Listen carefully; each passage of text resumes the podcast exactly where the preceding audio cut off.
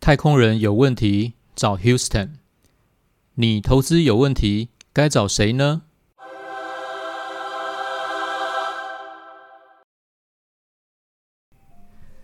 好，大家好，欢迎收听华头讲股堂，他是鼠哥。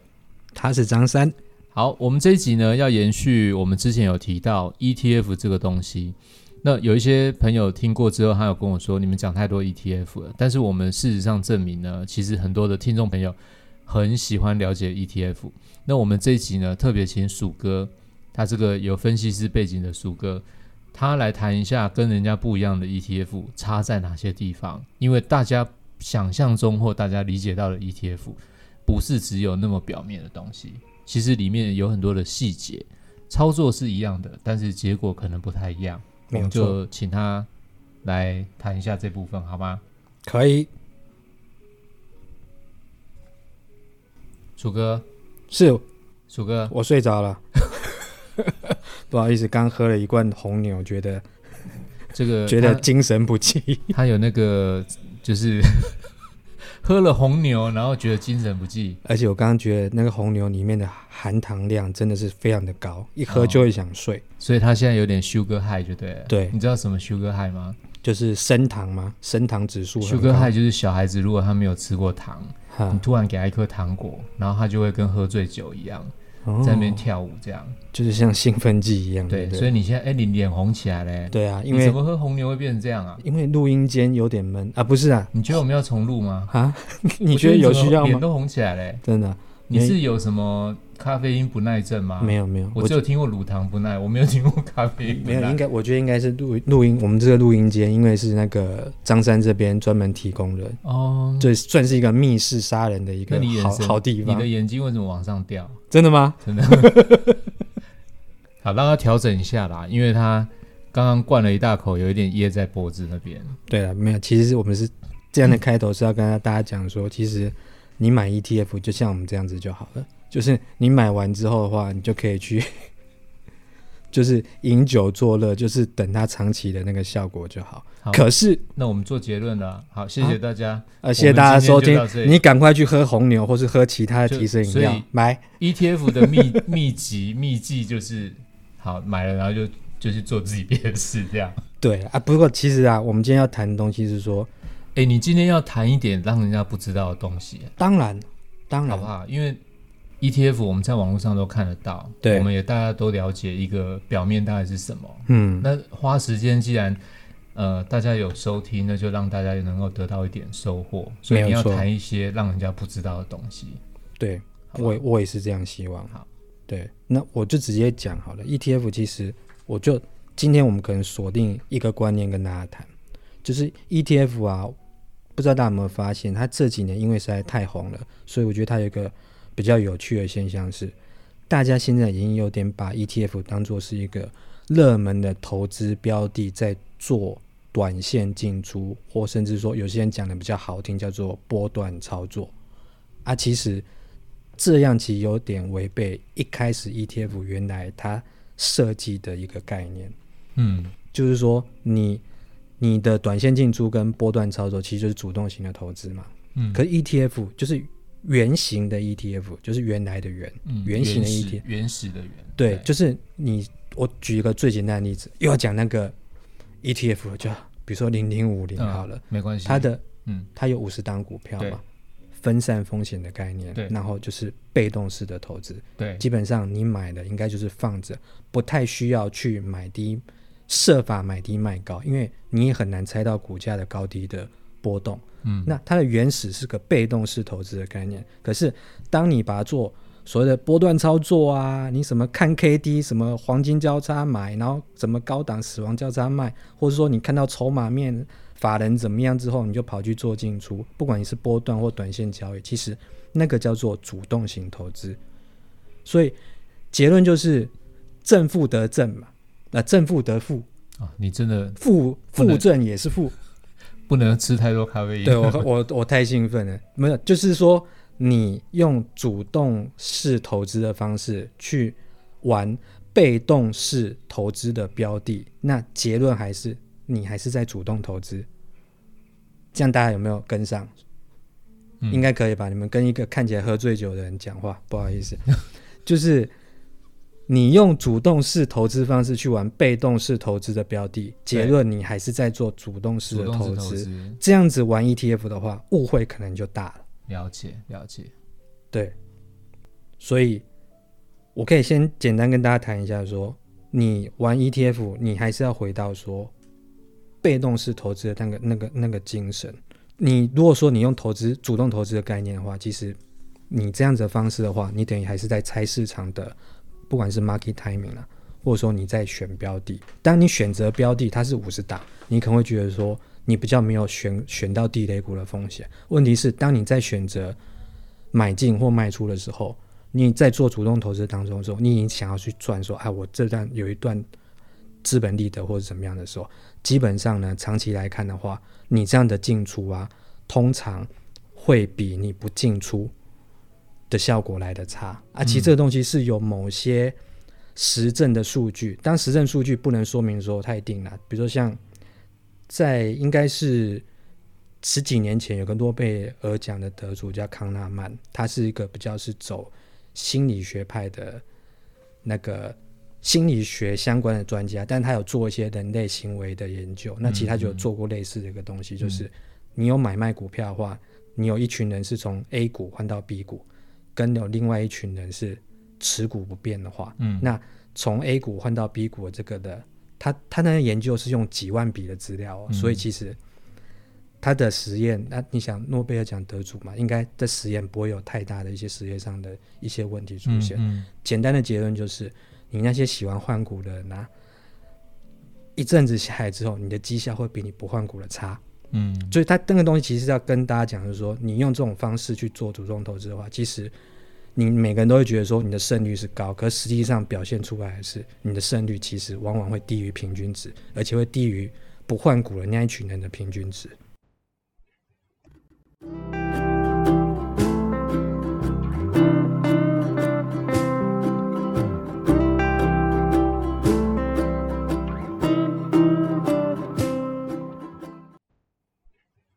了解。那那这样来谈好了。那如果国际上呢？国际上，因为这个商品也是从国际上开始出现嘛，没有错然，后慢慢的就是在国内开始蓬勃发展。嗯，那国际上呢？国际上投资 ETF 这种观念，或者是说，呃，应该是回到说这个产品当初设计或发展的优势是什么？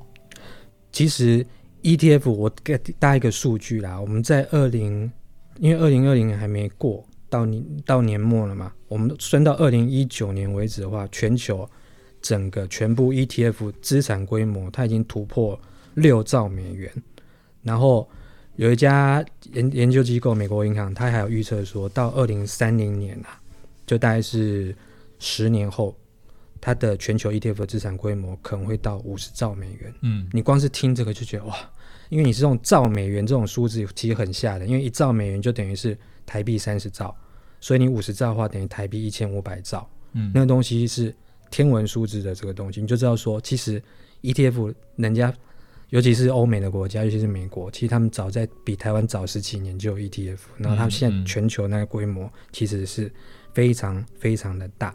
嗯。那其实 ETF 简单讲就是说，它的长期绩效等于是，就刚刚讲，比如说你追踪大盘指数，比如说像零零五零是追踪前五十五十大台股前五十大，他们的那些长期绩效其实都还不错，但就是比较跟大盘是贴近的。然后另外一个是说，它持有成本相对比较低，然后因为它持有一篮子的股票，所以它的风险相对比较能分散。因为 ETF 大部分都是针对说，比如说一个，比如说台湾一个市场，然后很多大股票，或者说比如说美国的那个 S M P 五百的 ETF，它是针对美国的前五百大企业，所以基本上他一次就是投资一篮子的公司，所以你比较不会遇到选错股票的风险，因为它你持有公司很多嘛。但是 ETF 讲了这么多它的趋势跟优势之后，其实它有一个东西是一般人比较不会去看的，那就是当你遇到整体市场下跌的时候，你 ETF 一定会跌。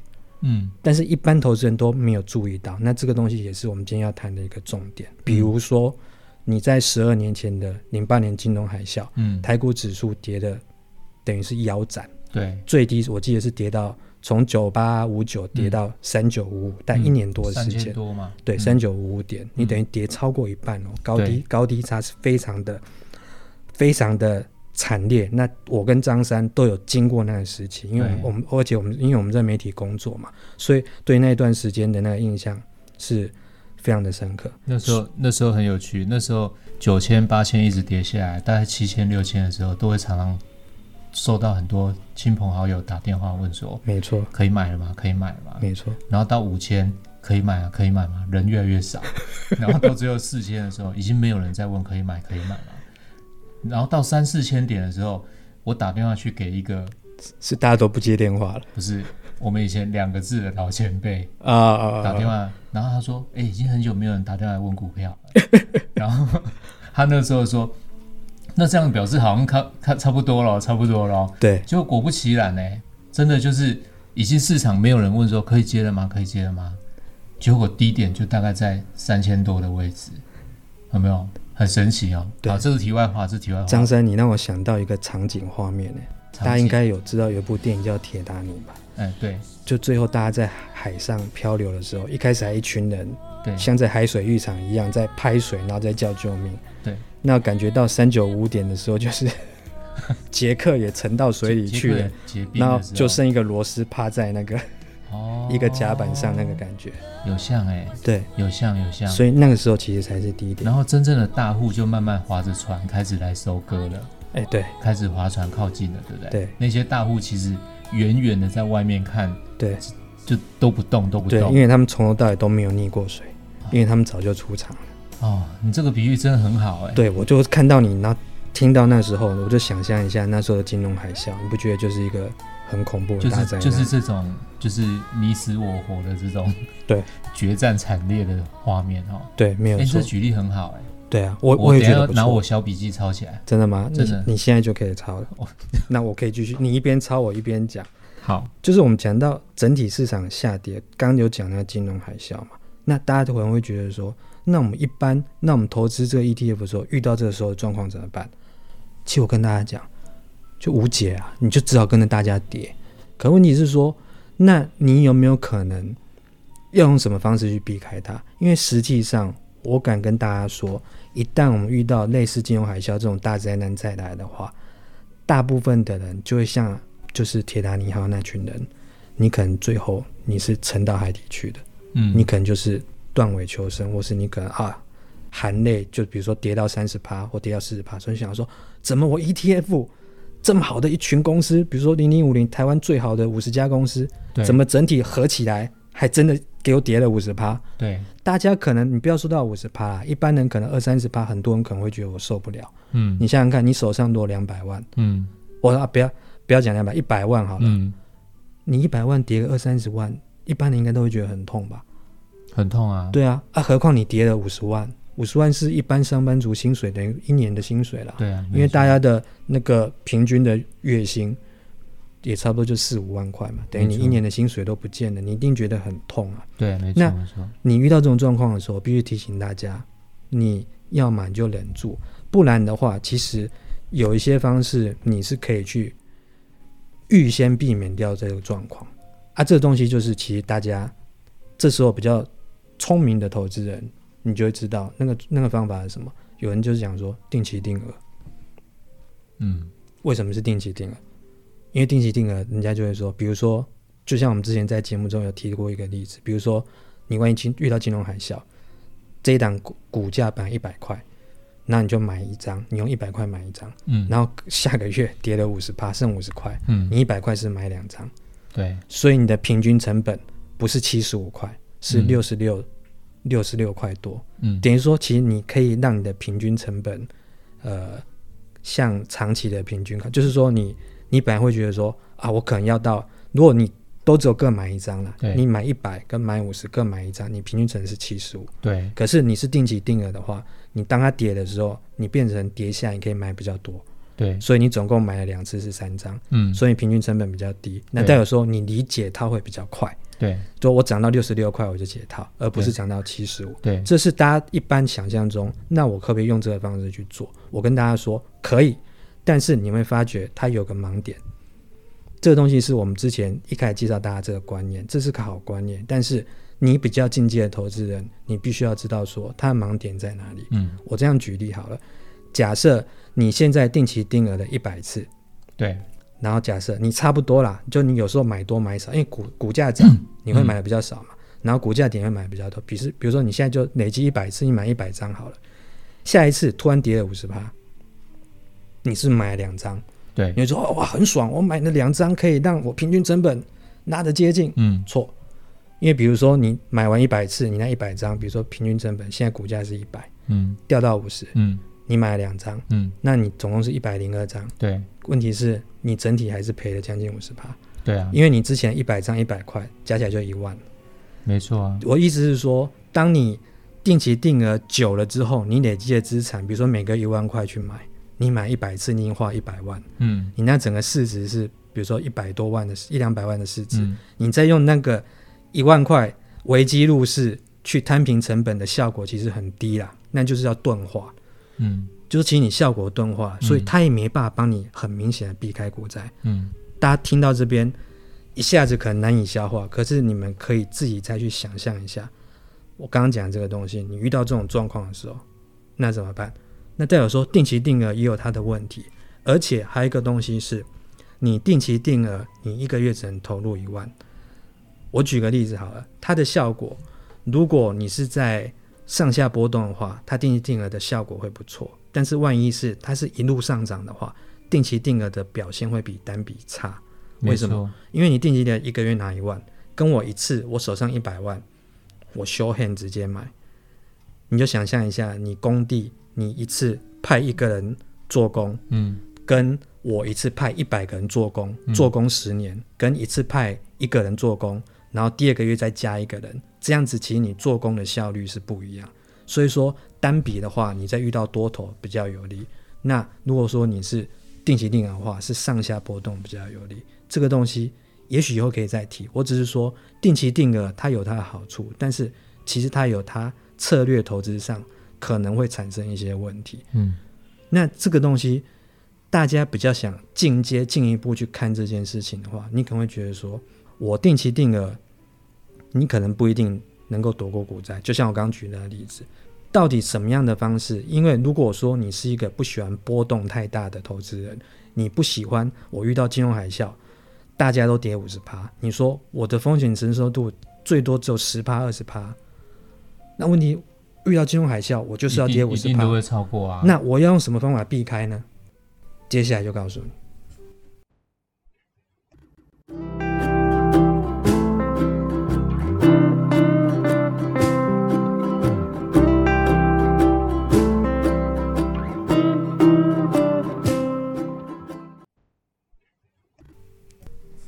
钝化的这个问题呢，我想很多还没有投资 ETF 的投资人可能没有办法想象，但是已经投资的这些投资朋友，大概就可以知道我们在说的这个意思啊。没有错，那最终还是钝化应该要怎么解决？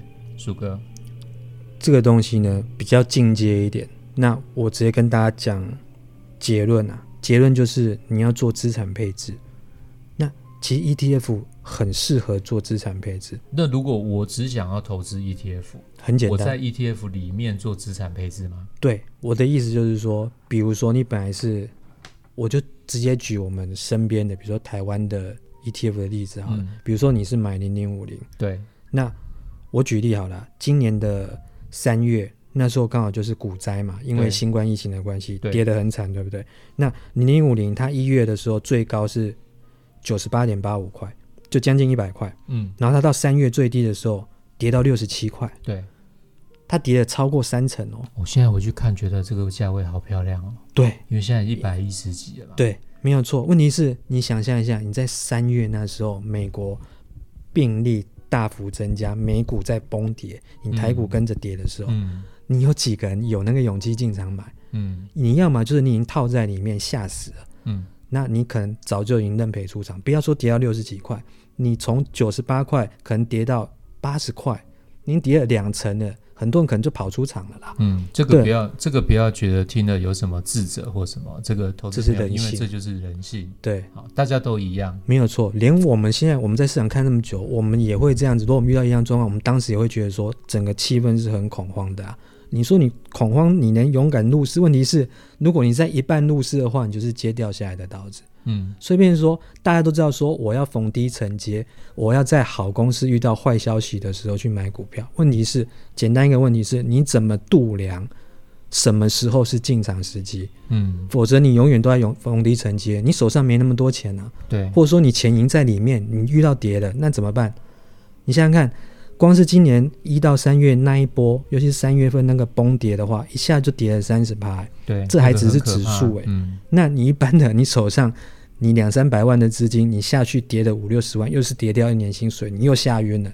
嗯，对，那时候这时候怎么办？你跌到这么多，说真的，如果你单买一档，即便是 ETF，你知道它不会倒，你知道你在你有生之年，它可能会回到一百块。问题是你不知道多久，你有可能一年、十年就没有想到三四个月就回来，现在还创新高。问题是，你当初想不到之后会这样，对，所以这时候你要做一个股债的配置，就是你同时买一档债券的 ETF，嗯它可以大幅降低你的波动的风险。嗯怎么说呢？我举一样的例子，就是在今年，它的比如说我举那个啊元大的美债二十年，它的代号是,、是国内的，也对是国内的，没有错，它就是债券的 ETF。那当然，因为台湾没有什么没有什么是锁定台湾的债，那我就用美债啊。其实嗯因为债券的性质跟股票性质，它有一个负相关性。就是嗯当我股票涨的时候，我大部分的时间债应该是会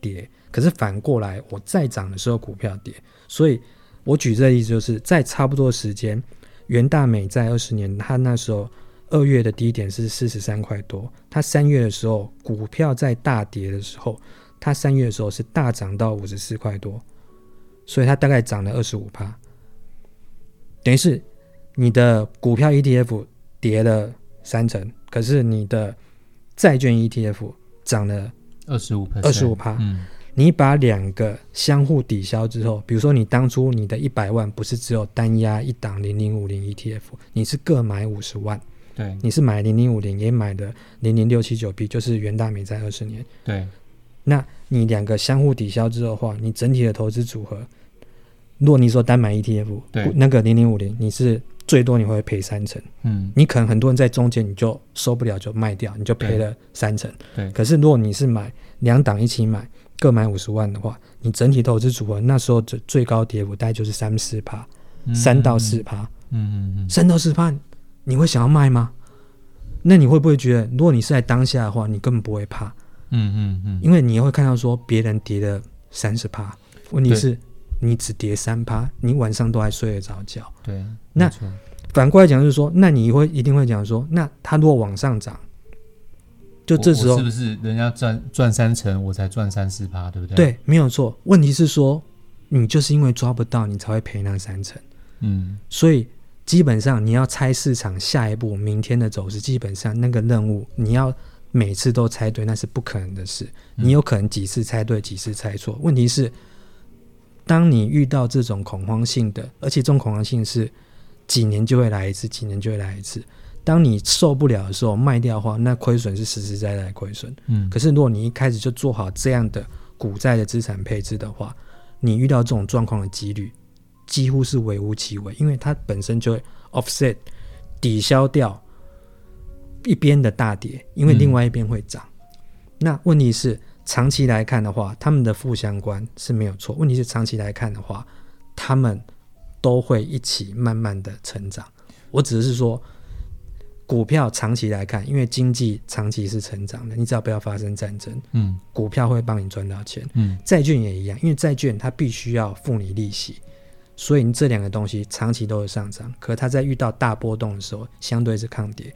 但是当然，它在比如说股票大多头的时候，它的涨幅，因为它只有一半是股票，所以它涨幅不会像你单压股票那么涨。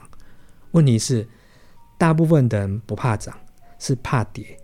你怕跌，你才会认赔杀出。没错。那所以其实这回到我们之前也有跟大家讲说，你要选女神凯撒琳，还是要选男神巴菲特，嗯那个道理是一样的。其实尤其是年轻人，你要比较安心稳稳的赚，而且又不太需要盯盘的话，可是你又想要从投资市场里面取得不错的报酬，让你提早规划你未来的比较 long term 的长期的财务规划，不管是买房、买车、结婚、生子，或者是预先规划你的退休生活，其实用这样的方式，反而是可以让你安稳的赚取长期合理的报酬率。好，那我们来做一下今天的回顾结论，好不好？好，我想呢，最开始一开始最初阶的，就是说还没有买进的 ETF 的投资人呢，应该怎么看待？我这样解释好了，好不好？因嗯为 ETF 它的原始设计，它就是希望在以报酬为比较基础的时候，风险会相对降低一点。没有错。那如果在以风险为一样的基准考量的时候，它可以争取到相对比较高一点的报酬率。嗯，那主要它是被动投资，所以我们不要用太多的主动的操作，因为如果你在公园想打太极拳，那你就好好打太极拳，不要在公园里面玩什么耍木棍或什么，其实是自己伤害自己，也伤害到别人。没有错。好，这是一个。那如果进阶一点的投资人呢，那你就要开始去注意到，就是说，当你已经有一些部位、有一些呃市值的持股的时候，定期定额会出现一个，就是你刚刚说的钝化的事情嘛。没有错。对，所以钝化的事情呢，需要留意。那在最后的结论的时候呢，鼠哥有提到，我觉得就是你还是做适当的股债的配置会比较好。对，尤尤其是我觉得很多年轻投资人，你可能会觉得说，好像老生常谈。我的问题是，你在市场久，你就会发觉说，你做股债配置其实是让你长期可以投资的比较安心，嗯，获取相对稳健的报酬，我觉得是最好的一个方式。尤其是你今天投资的是一种被动投资的方式，你在买 ETF，请你用这样的方式，其实我觉得是相对安全又稳健的方式。嗯，因为主要我们会这样建议跟这样子做结论，原因是因为这有一个前提就是长期，对不对？因为 ETF 这种被动投资可能都要有一段时间才能够展现出它的绩效跟威力嘛。没有错，对，那另外一点就是，呃，鼠哥的建议其实他是用法人的观念，因为一般我们投资的个人不会有股债去配置的这种观念，或者是我可能只会配置大型股或中小型股，我不会把股跟债去做一种就是散型的配置。嗯，那这种配置呢，其实就像他刚刚一开始有提到，就是我们是要赢多输少嘛。没有错，那我们不希望赔嘛，因为小赔可以承受，但是不要遇到大赔，因为大赔会损失掉很多很多，就是就像部队一样嘛。嗯，你今天只有一个小小的部队，你当然希望你的底下的手下不要那么快牺牲掉嘛。没有错，所以如果遇到情势不对的时候，你是要第一个动作是要先保留战力，然后在可以出手的时候赶快出手嘛。嗯，对，所以原则上大概就是这样的观念。这三个阶段呢，大概就是我们今天跟大家讨论的一个 ETF 你必须知道的一些进阶观念。OK，那这就是我们今天的节目内容。如果觉得我们节目不错呢，也欢迎给我们五颗星的鼓励。我是张三，我是鼠哥，好，我们下回见喽，拜拜。拜拜。